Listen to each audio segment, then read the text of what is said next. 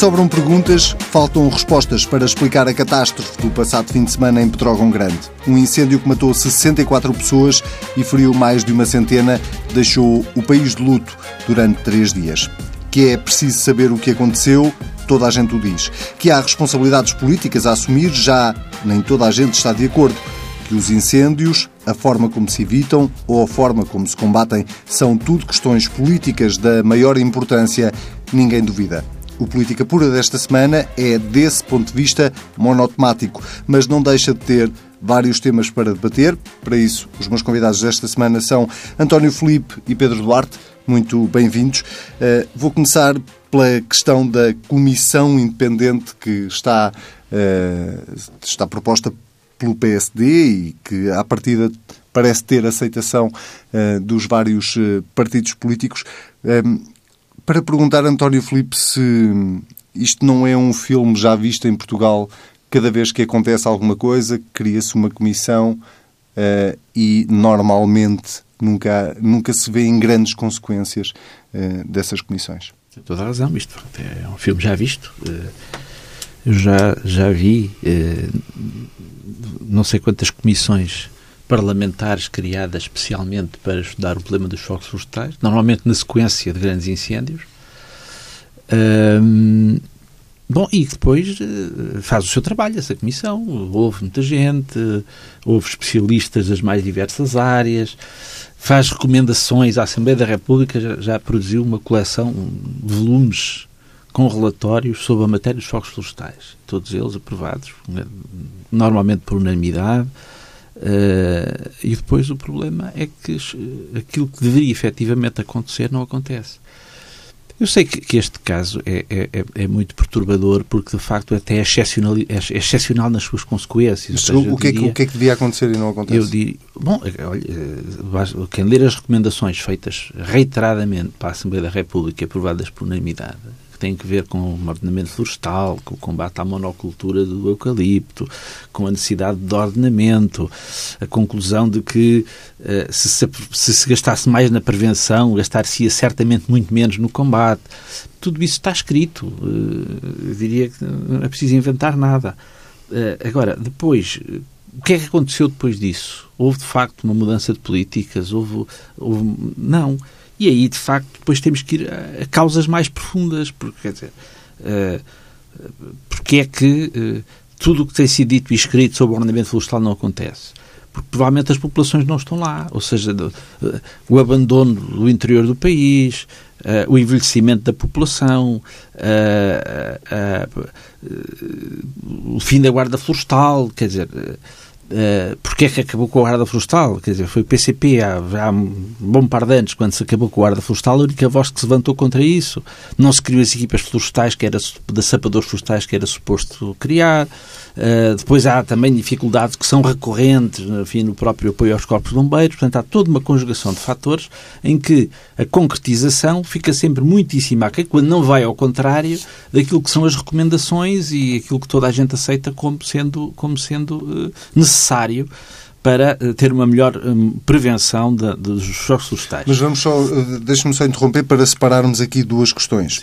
Um, o que aconteceu em Pedrógão Grande, uh, sobretudo nas três dimensões que foram as perguntas que o Primeiro-Ministro fez, uh, naquilo que tem a ver com o funcionamento do Ciresp, aquilo que tem a ver com a atuação da GNR, se devia ou não devia ter fechado a estrada, e com a, a causa daquele incêndio, se foi uma causa natural ou se houve mão criminosa, como, como já se chegou a especular, eh, é a Comissão Independente eh, pode eh, ajudar-nos a criar conclusões para isso? Certamente que não será a Comissão Independente que vai, vai saber se, se houve mão criminosa ou não. Isso, enfim, terá que ser a Polícia Judiciária, essa, terá que ser quem tenha a habilitação necessária para para proceder à investigação criminal. Não creio que a Comissão Independente, por muito sábios que sejam aqueles que a integrem, possam chegar aí. Ou seja, há entidades que são competentes para, para determinadas funções. Também, uh, uh, também não, vai, não vai substituir as conclusões que têm sido tiradas pelo Instituto Português do Mar e da Atmosfera. Eles é que são especialistas para verificar os fenómenos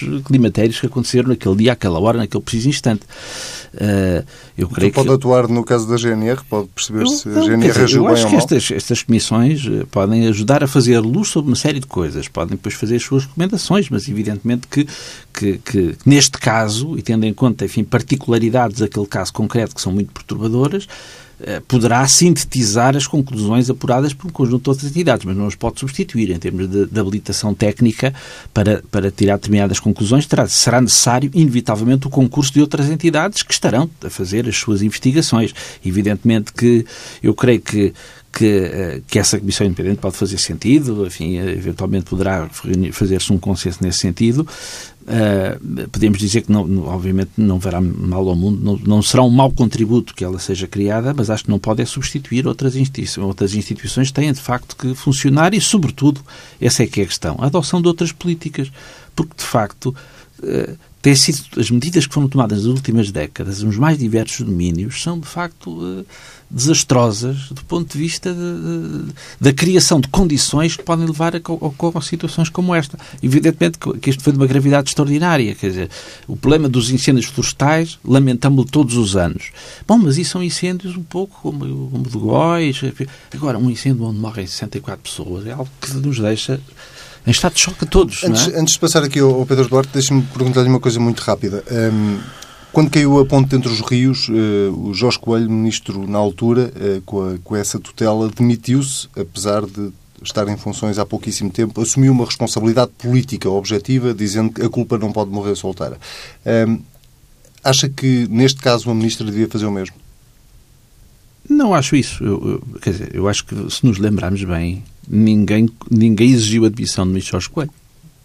Uh, certo. Ele, é. Por isso é que eu fui ninguém exigiu, ninguém exigiu e portanto e, e, nem creio que alguém exigisse. Ou seja, ele uh, era ministro uh, e, e, ele achou que, que, que, sendo responsável pela manutenção das infraestruturas e tendo acontecido aquela tragédia naquela infraestrutura, que ele não teria condições para continuar a ser ministro.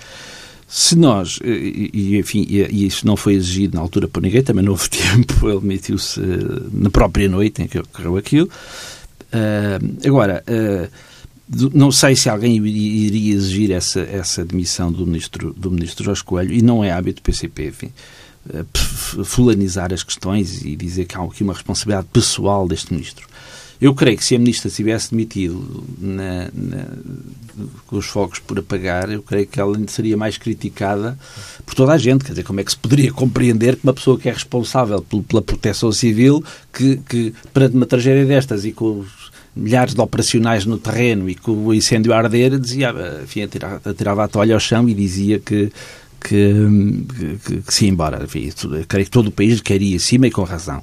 E, portanto, aí eu creio que mais do que estar a encontrar culpados, o que é preciso é apurar com muito rigor o que aconteceu, refletir sobre as, as, as causas, uh, umas mais profundas, outras menos profundas, do, do, para já as causas concretas, tanto quanto for possível apurar, e depois aquilo que, que, enfim, que andamos a lamentar há décadas, que tem que ver com uma política mais geral de, de prevenção dos choques florestais, que passará alguma, alguma coisa passará para a administração interna, mas há muita coisa que seguramente não passa para a administração interna, passa por outras áreas. Muito bem. Pedro Duarte, vou começar do fim para o princípio nesta questão. A Ministra, há responsabilidades políticas a assumir ou não?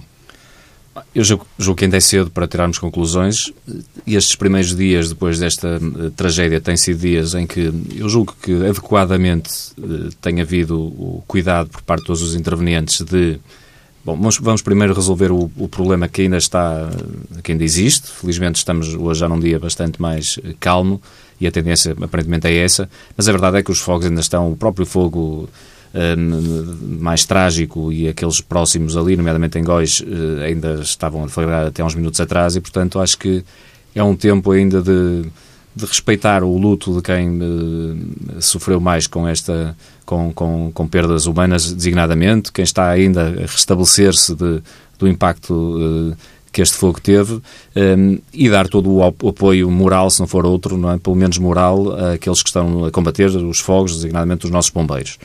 E, portanto, passando esta fase, eu acho que estamos com a serenidade que se deve a tranquilidade que se deve, estamos aos poucos a tentar encontrar, de facto, algumas respostas que, que julgo que todos temos na nossa cabeça. É? E eu acho que um bom princípio de parte de todos, designadamente quem tem responsabilidades políticas, é não deixar de procurar respostas para estas perguntas. E depois, eventualmente, no final, apurar-se responsabilidades, admito que sim, acho que é um bom princípio da responsabilização política, é um bom princípio em si, mas eu confesso que me parece o menos importante, talvez, neste caso. Eu acho que o que nós temos todos nos empenhar é de evitar que algo parecido volte a acontecer no futuro. E para isso, nós não podemos branquear nada, não podemos camuflar, não podemos eh, branquear, seja o que for. É? Temos, de facto, de ir ao, ao, ao, fundo das questões e apurar responsabilidades no sentido de percebermos as causas, percebermos o que correu mal eh, e, de facto, mudarmos aquilo que, que, que não funcionou. E esta comissão independente é útil?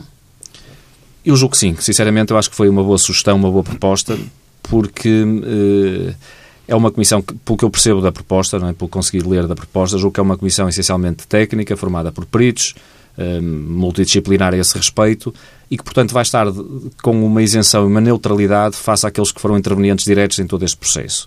Isto tem vantagens, não é porque desconfiamos, digamos assim, das personalidades e dos organismos que estiveram mais diretamente envolvidos, mas porque isto é, é humano, quer dizer, tem evidentemente todos nós, quando estamos uh, a intervir num determinado processo, uh, temos uma visão e, e, uma aproximação que é muito peculiar e própria de, de, da nossa intervenção. Mas compreendo o argumento do António Filipe quando diz uh, ninguém se pode substituir ao Ministério Público para perceber se, se houve mão criminosa ou não, ninguém se pode substituir ao IPMA, ou quem é que percebe mais de fenómenos naturais para além do IPMA. Percebe este argumento ou não?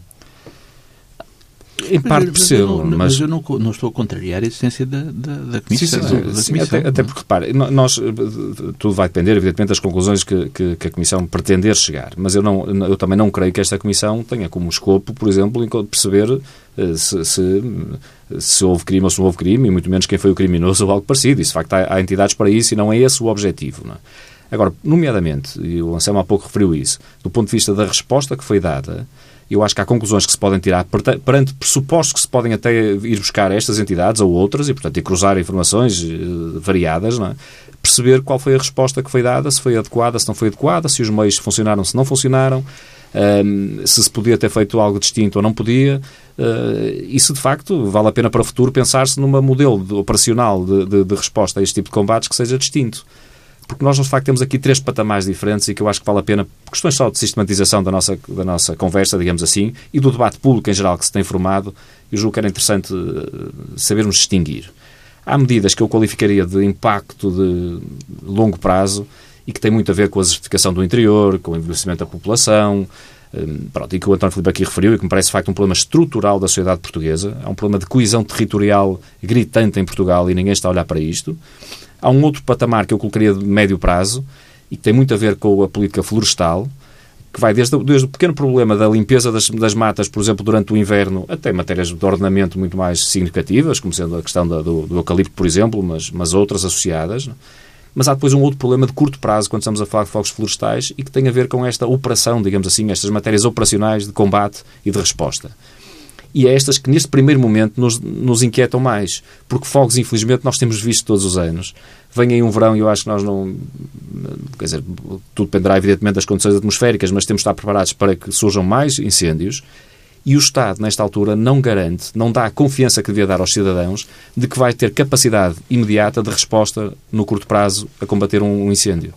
Isto parece-me o caso que talvez nesta fase mais preocupante e para a qual eu não estou a encontrar respostas por parte dos intervenientes políticos ehm, no governo, nos diferentes organismos, que de facto estão a dar alguns sinais de desorientação e de não transmitirem a confiança que, era necessária aos cidadãos.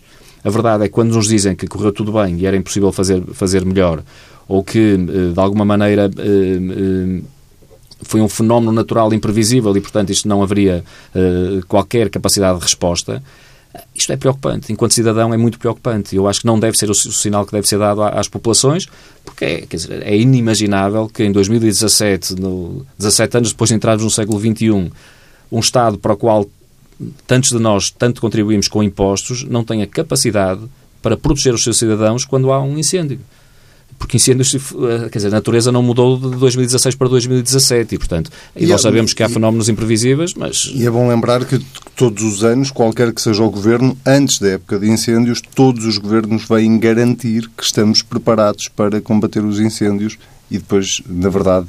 Vem, vem, garantir isso normalmente ali pela primavera e no outono costumam dizer, ou no fim do verão costumam dizer que este ano é que vamos aproveitar o inverno para preparar para preparar, e infelizmente isso não tem acontecido, isto tem acontecido de facto com todos os governos, mas ainda no ano passado, estou-me a referir a este caso concreto porque foi o último, é? mas infelizmente acho que poderíamos dar muitos exemplos para trás, o Primeiro-Ministro anunciou depois do incêndio na, em Arouca, que depois passou para São Pedro do Sul, anunciou um inquérito que queria ser realizado de imediato para apurar responsabilidades, não, pelo menos do ponto de vista mais público, não conhecemos rigorosamente nada sobre isso. Anunciou um Conselho Ministro extraordinário em outubro ainda para aprovar um conjunto de medidas. Eh, e, de facto, isto depois esquecemos até chegarmos às, às, às portas do verão no ano seguinte. É? E, portanto, eu espero que e é, talvez seja hoje em dia quase a única, infelizmente a única homenagem que podemos prestar àqueles que, que pagaram com as suas vidas esta tragédia, é de facto nós uh, inquietar-nos civicamente para não permitirmos que isto continue desta maneira e, portanto, quer do ponto de vista do curto prazo, quer de médio prazo, quer de longo prazo, começarmos a tomar hoje as medidas que são necessárias para o país. Uh, António Filipe, antes de entrarmos na, na, na, questão da reforma florestal, que é de facto uma das questões políticas mais relevantes neste, neste debate, uh, para ir aqui ao encontro do que dizia o Pedro sobre o, a, a, nossa preparação para responder perante um incêndio. Eh, uma das questões eh, que tem dado muito debate tem a ver com o Ciresp. Eh, e com a aquisição de um equipamento que custou cerca de 400 milhões de euros e que todos os anos há notícias de que falha e depois nunca se chega, chega sempre ao final sem se perceber bem se falhou ou se não falhou. O, o, como, é, como é que se resolve, do ponto de vista da prevenção e, sobretudo, do combate, uh, como é que se sai daqui? Eu acho que o Ciresp era só por si um motivo de conversa, porque eh, eu acho que se há daquelas coisas que, que teriam justificado um inquérito parlamentar, porventura teria sido a questão do Ciresp. Porque a questão do Ciresp, além de, um custo, foi uma, uma parceria público-privada, para além do custo exorbitante, teve inequivocamente um custo exorbitante para o Estado e somos confrontados com. Eh, logo o governo seguinte eh, era Ministro da Administração Interna, o atual Primeiro-Ministro, veio dizer que afinal aquele Ciresp tinha sido adquirido, não era o que melhor servia e houve ainda uma renegociação do Ciresp. E agora até é um dos pontos que eu acho que, que, que ainda falta esclarecer, neste caso, é o problema das comunicações. Porque, de facto, aquela resposta que a GNR dá uh, coloca ali uma questão, entre parênteses, que é quando diz que é uma pai das comunicações e depois, entre parênteses, todas. E, portanto, é preciso, de facto, que haja aí um ponto a esclarecer isso, efetivamente, que comunicações é que deviam ter funcionado e não funcionaram, primeiro, e depois aí ver, então, entrar, ver, ver se, se isso é imputável ao Ciresp. Uh, agora, eu lembro que o Ciresp, na altura, foi foi uh, o ministro que, que fez a aquisição do Ciresp, foi ministro da Administração durante seis meses, foi o Dr. Daniel Sanches, e que estava, afinal, ligado, uh, saiu do governo, e estava ligado no, ao grupo económico que, que, que vendeu o Cires para o Estado SLN. e que é o grupo SLN, do nosso conhecido BPN. E, portanto, eu creio que há aqui um problema de transparência na gestão dos negócios públicos que, que deveria ter sido averiguada uh, devido tempo, enfim, e creio que uh, fazer alguma luz sobre, sobre o que se passou, sobre essa aquisição por parte do Estado, acho que, enfim, PCP embora tardiamente... sugerir um inquérito Não, porque isso já não, já não é possível, quer dizer, o inquérito parlamentar... Fizeram-se inquéritos parlamentares não, não, não é sobre coisas não, não, que aconteceram há muitos anos. Seria, não seria, não, eh, só se, se existissem ah, factos novos relacionados com aquela aquisição e que manifestamente não existem existem, portanto, não se fez no tempo em que era possível fazê-lo, em termos constitucionais, e, e portanto, não podemos responsabilizar este, o atual governo pela aquisição do Ciresp. Agora, podemos é uh, responsabilizá-lo, efetivamente, pelo funcionamento dos meios que existem, incluindo o Ciresp, porque se, se, aquele, se, se ele é imprestável, tem que tomar medidas, não é? Não podemos ficar a lamentar o resto da vida que o Ciresp não funciona, e se concluirmos isso, temos que arranjar um sistema que funcione, e aí sim é uma responsabilidade do governo que, do governo que está em funções. O António Filipe concorda com o Pedro Duarte quando ele diz que o Estado não garante uh, as condições uh, que devia garantir nós, nós para estamos, responder aos incêndios. Ciclicamente somos confrontados com isso. Enfim, nós sabemos que, evidentemente, vemos muitos especialistas dizer que há problemas que que os, que os, bombeiros não conseguem, não, não, não, poderão resolver, como nós olhamos para a criminalidade e vemos que a polícia nunca conseguirá resolver todos os problemas de criminalidade e a justiça não conseguirá resolver todos os problemas de justiça, enfim, tudo isso é verdade.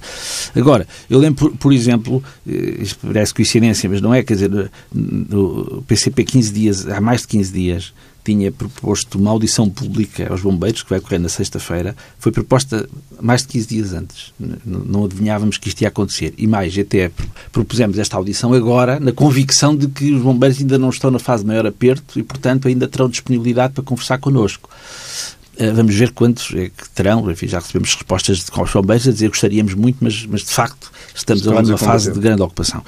Eh, porque, de facto, há razões de queixa dos bombeiros relativamente aos apoios que recebem, seguidamente há atrasos em pagamentos do Estado aos bombeiros, e, portanto, tudo isso deve ser avaliado e deve ser avaliado também se o modelo, eu estou de acordo com Pedro Duarte, se o modelo funciona, porque foi, foi aprovado há uns anos atrás a legislação em matéria de proteção civil que cria uma, uma cadeia de comando não é? De, das operações de bombeiros eh, relativamente a este tipo de ocorrências, que foi contestada na altura é? por várias personalidades ligadas ao meio que acharam que este modelo não era o melhor, e eu acho que isso é sempre tempo de, de, de, de rediscutir isso e, e, em face de uma situação tão grave, apurar efetivamente o que é que poderia ter funcionado melhor e não funcionou, no sentido de, de, introduzir as correções que se verifiquem que são, são necessárias. Eu acho que uh, desta tragédia, se se puder retirar alguma lição que permita corrigir e prevenir situações futuras, eu acho que enfim, é, aquilo, é, é o dever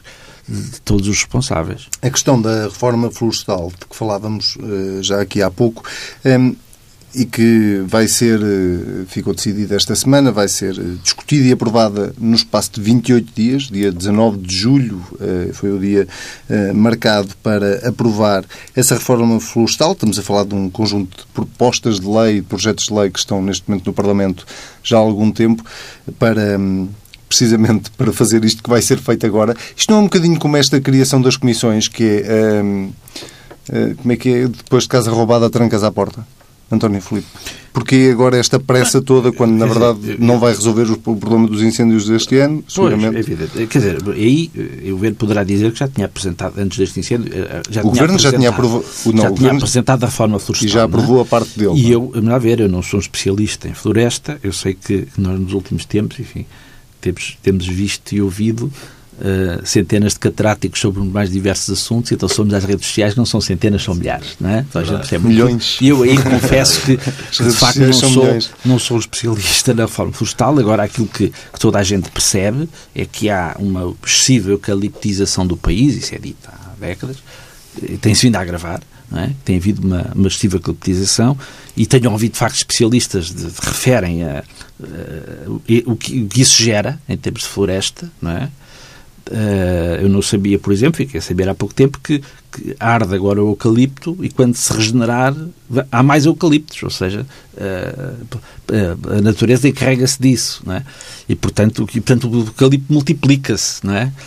Um, e, e, portanto, eu acho que, evidentemente, que isso tem que ser, uh, ou seja, os interesses económicos que estarão interessados na, na eucaliptização do país têm que ser combatidos e isso tem que ser disciplinado. Vamos continuar a ter eucaliptos, não vamos erradicar o eucalipto, não é porque ele tem uma função também económica que é necessária, mas temos que o disciplinar. Então, deixe-me deixe trazer para uma área que não é só melhor. isso, Não é só isso. Eu acho que, que há um problema que é o apoio à economia familiar, que tem sido desprezado desde há muitos anos, isso, eh, tem que ser invertido isso. Ou seja, tem que se procurar repovoar o país. Porque o que nós vemos, e quando dizemos, bem, os proprietários não limpam as matas, mas vamos ver quem são os proprietários. Em alguns casos, proprietários é um casal com 80 anos, uh, em que já não tem condições de o fazer, não retira dali uh, nenhum rendimento económico. Ou seja, uh, temos uma situação de, de facto, voltamos ao tal problema do abandono da agricultura e do abandono do interior, que faz com que, e a ausência de um cadastro florestal, o que faz com que uh, provavelmente nem se saiba quem é o proprietário de grande parte da, da, da mancha florestal do nosso país. E, portanto, eu, eu, não sendo especialista na matéria, eu acho que, obviamente, tem que haver uma, uma reforma profunda do, do nosso Mas deixe-me deixe trazê-lo para uma área em que é mais especialista, digamos assim. O PCP, eh, o PCP, quando aconteceu esta, esta tragédia do fim de semana passado, e se colocou exatamente esta questão do porquê o atraso da discussão deste pacote legislativo, o PCP disse na altura que era preciso legislar com qualidade e eficiência. Eh, o Partido Ecologista aos Verdes eh, disse que os processos legislativos em cima do joelho era o pior que se podia fazer e, de repente, o PCP votou a favor de, uh, no, em menos de um mês, debater e votar isto na, na Assembleia da República. Já, o que é que mudou? Acho, aquilo, não, não, para já, eu acho que mudou alguma coisa. Eu acho que, que neste momento as pessoas exigem, e justamente, que, a, que este processo legislativo não se arraste eternamente. Embora ele já foi apresentado há algum tempo. Eu imagino que a Comissão da Agricultura da Assembleia da República já tenha tido, já se tenha vindo a pronunciar sobre ele nos últimos tempos, embora eu não acompanhe isso diretamente. Uh, e eu estou de acordo que, de facto, não se deve legislar sobre impulso e não se deve... Uh, e não é isso que se vai fazer? Perante, eu espero que não. E que perante uma situação, enfim, que inquieta toda a gente, faça uma espécie de concurso de ideias a ver quem chega primeiro. Eu acho que isso não, não é por aí. Agora, se o pacote legislativo está apresentado, está proposto, eu acho que não se deve protelar a discussão, ela deve, deve, deve fazer-se e deve ser aprovada quando. Então o PCP mudou de puder ser. Não, acho que não. Eu acho, acho que uh, não se deve legislar sob impulso, mas uh, se houver condições para que não haja. Eu acho que também não deve ser protelado. Ou seja, se houver condições, se o debate estiver amadurecido para que até ao final, do, até daqui por um tempo, até ao final da ação legislativa, se poder aprovar alguma coisa, eu acho que deve ser feito. Mas eu eh, também acho que, que se, se eh, isso depende, de facto, de, de, ser possível levar a cabo o debate público que é necessário sobre isso. E o debate parlamentar deve ser, de facto, do meu ponto de vista, deve ser ponderado. Não, deve ser, não devemos legislar a correr, sob pena, depois de algum tempo, estarmos a concluir que, afinal, não se desejou da melhor forma. Pedro Duarte, é também um clichê político, eh, sempre que acontece uma tragédia vai-se mudar a lei ou legislar alguma coisa, aparece que estava lá na gaveta e lembrámos-nos disto agora porque houve uma tragédia. É, infelizmente é verdade, mas eh, eu acho que neste caso concreto eh, os responsáveis políticos, nomeadamente os deputados no Parlamento, têm a obrigação de facto de dar prioridade a, este, a esta situação. A tragédia de facto foi de dimensões muito grandes, julgo que nos tocou a todos, tocou muitos portugueses e, portanto, eu aí subscrevo o que disse o António Filipe. Eu acho que, evidentemente, tem que se evitar uh, qualquer corrida só para, para se fazer o número, como se costuma dizer, não é? Acho que isso é, é, é, é muito negativo. Mas, por outro lado, eu acho que, de facto, esta matéria deve ser prioritária na agenda política dos, dos decisores políticos. Mas não devia ser antes. Porquê é que é preciso morrerem 64 pessoas para isto ser prioritário? Eu adorava ter uma resposta para isso, não é? mas de facto não tenho. É, a natureza humana às vezes tem destas coisas e a, e a, e a, a lógica política ainda mais eh, é muitas vezes motivada, infelizmente, por aquilo que é, que é uh, o mais mediático, o mais uh, politicamente mais agradável ao olho dos portugueses, ao olho dos eleitores, uh, em determinado momento. E esta matéria, normalmente, nomeadamente durante a época de inverno, não é uma matéria que, que, que cause simpatias, que traga votos ou algo parecido. Uh, nós temos, eu ontem ouvi, aliás, no, na, na, no Fórum TSF uh, eh, de ontem, um engenheiro florestal dizer que, por exemplo, em setembro. Lhe foram cortadas todas as verbas que tinha num, num, num plano, agora não estou a ser rigoroso, não, mas num plano para, para limpeza de matas por força das, das cativações que na altura se, se, se verificaram. o Governo, de facto, fez uma opção, eh, em determinado momento, de ter um conjunto de medidas mais simpáticas para os portugueses e depois, para atingir os números do déficit, teve de cortar noutras coisas. E cortou em coisas que, de facto, não são tão visíveis, não é? Este é um exemplo, mas há muitos outros. Nós sabemos os serviços públicos como estão um bocadinho por todo lado, não é? E eu acho que são este tipo de atitudes que revelam, no meu, na minha visão de, de, de, das coisas, revelam falta de sentido de Estado, mas que por vezes no curto prazo são, têm um efeito político uh, interessante para os intervenientes, que nos leva de facto a tomar medidas erradas. Um, quando se olha muito para aquilo que é a simpatia do dia a dia e se quer tirar eh, vantagens de, das chamadas flores políticas, uh, às vezes este tipo de matérias mais estruturais são esquecidas, infelizmente. É? E tem que haver este tipo de casos eh, dramáticos para de facto podermos acordar para eles e podermos ter finalmente tomar, tomar medidas. Eu espero que, sinceramente, o desejável é que se consiga ter boa legislação no curtíssimo prazo. Se, se, o mesmo não for possível, paciência, mas pelo menos acho que vale a pena tentar-se uh, uh, este esforço nesta fase. Acho que foi um bom incentivo por parte do Presidente e depois uma boa decisão a quem compete, tem que ser o Parlamento naturalmente, não é o Presidente que decide mas, mas o, o, Presidente incentivou de forma positiva e o Parlamento, acho que já deu uma resposta adequada, que é tentar colocar um plano uh, em termos de, de, de, de prazos uh, que, é, que é apertado. É um sinal interessante que está a sociedade, julgou perante este caso. Mas vamos evidentemente desejar que, que as soluções encontradas sejam as, as, mais adequadas. Era exatamente sobre isso que ia, que ia perguntar agora, que é sobre as soluções. Imagino que também não seja propriamente um especialista em, em floresta, mas eh, as questões que o António Filipe levantava aqui do banco de terras, da, da, limpeza das matas, do obrigar ou não obrigar os proprietários, do, enfim, de, de aplicar multas eh, para quem não limpa. Eh, nós andamos há anos a discutir isto. Exatamente. E continuamos é a discutir isto e, e, os projetos de lei e as propostas de lei que estão no Parlamento têm tudo a ver com isto outra vez. Eucalipto, pinheiro, outro tipo de árvore. É, eu tirando algumas matérias em que percebo que haja algumas divergências até ideológicas, que são naturais, mas o resto, e por isso é que, por isso é que eu tenho alguma esperança que, que este prazo possa ser cumprido e, se, e haja boas soluções.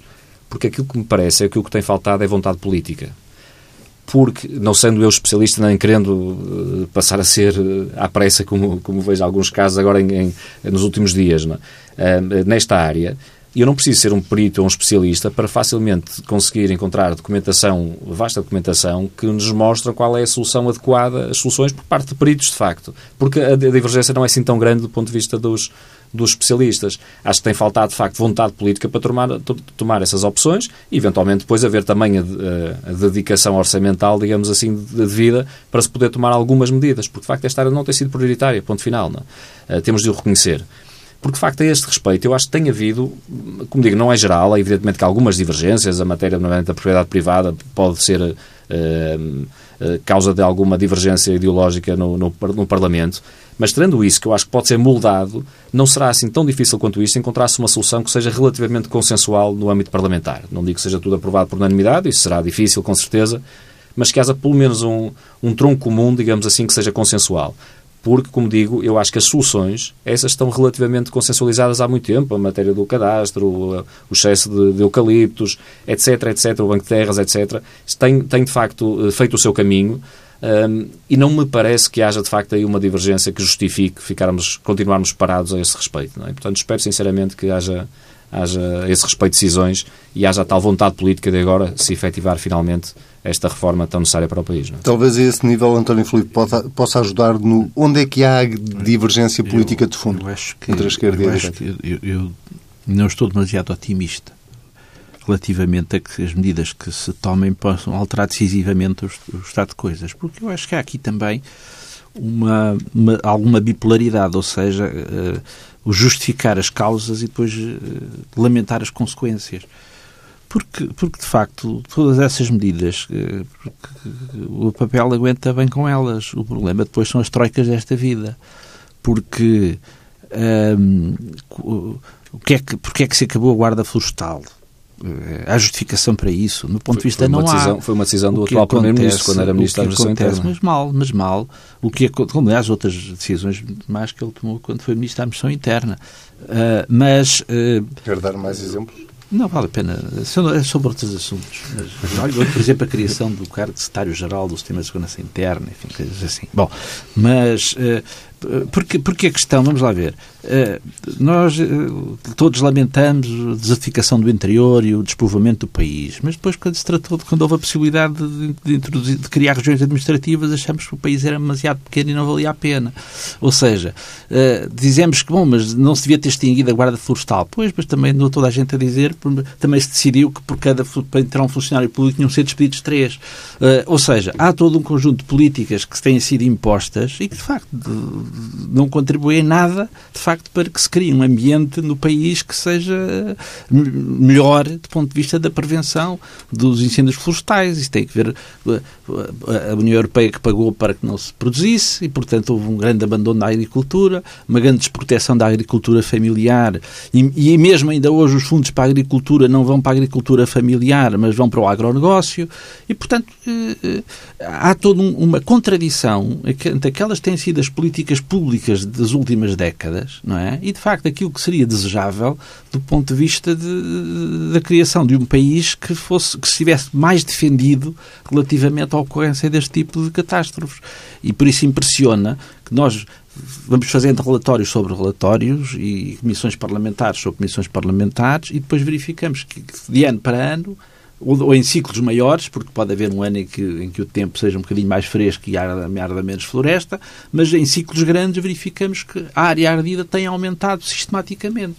E, portanto, enfim, eu espero Do que ponto... alguma coisa possa mudar, mas eu devo dizer que estou, uh, o meu otimismo é muito moderado. Do ponto de vista ideológico, uh, esta questão da propriedade privada pode ser um dos principais entraves a eh, na discussão. Eu acho que não política. é só, eu acho que pode ser, pode ser, mas também, mas não é só, porque eu acho que o Estado aí também tem muitas responsabilidades, o Estado também tem matas próprias e não cuida delas, quer dizer, e exige, é muito bonito exigir aos proprietários e ameaçá-los com coimas, não é? E depois também gostávamos de ver exemplo, o que é que acontece na, na, nas matas que são responsabilidade do Estado e que também estão ao abandono. Bom, uh, mas, mas eu creio que há um outro problema que é de facto a necessidade de investimento público, é? de, de, de maior apoio aos bombeiros, mas isso depois faz aumentar o déficit não é? E, portanto, ou se assume de facto essa necessidade, bem, ou, bem, ou bem que se diz, bom, eh, nós temos que cumprir os 2,1% e, portanto, olhem, paciência, se precisa arder, ardeu.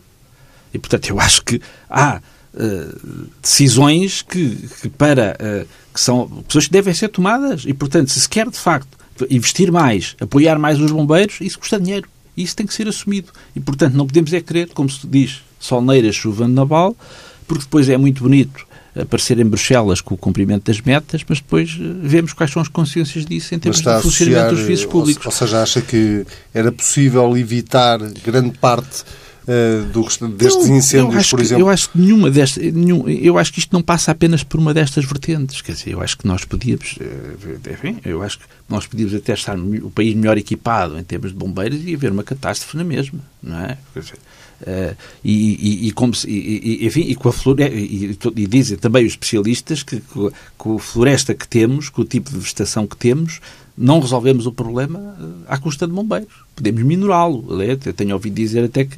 Ah, lembro que eu cheguei a participar numa dessas comissões que o Parlamento criou, quando aqui há uns anos também houve grandes incêndios, em que pessoas foram lá dizer estes incêndios não se apagam com água, com a floresta que temos, a partir de, se ele não for apanhado logo no seu início, tem que se deixar arder não há capacidade, não, a água não consegue apagar isto, não é?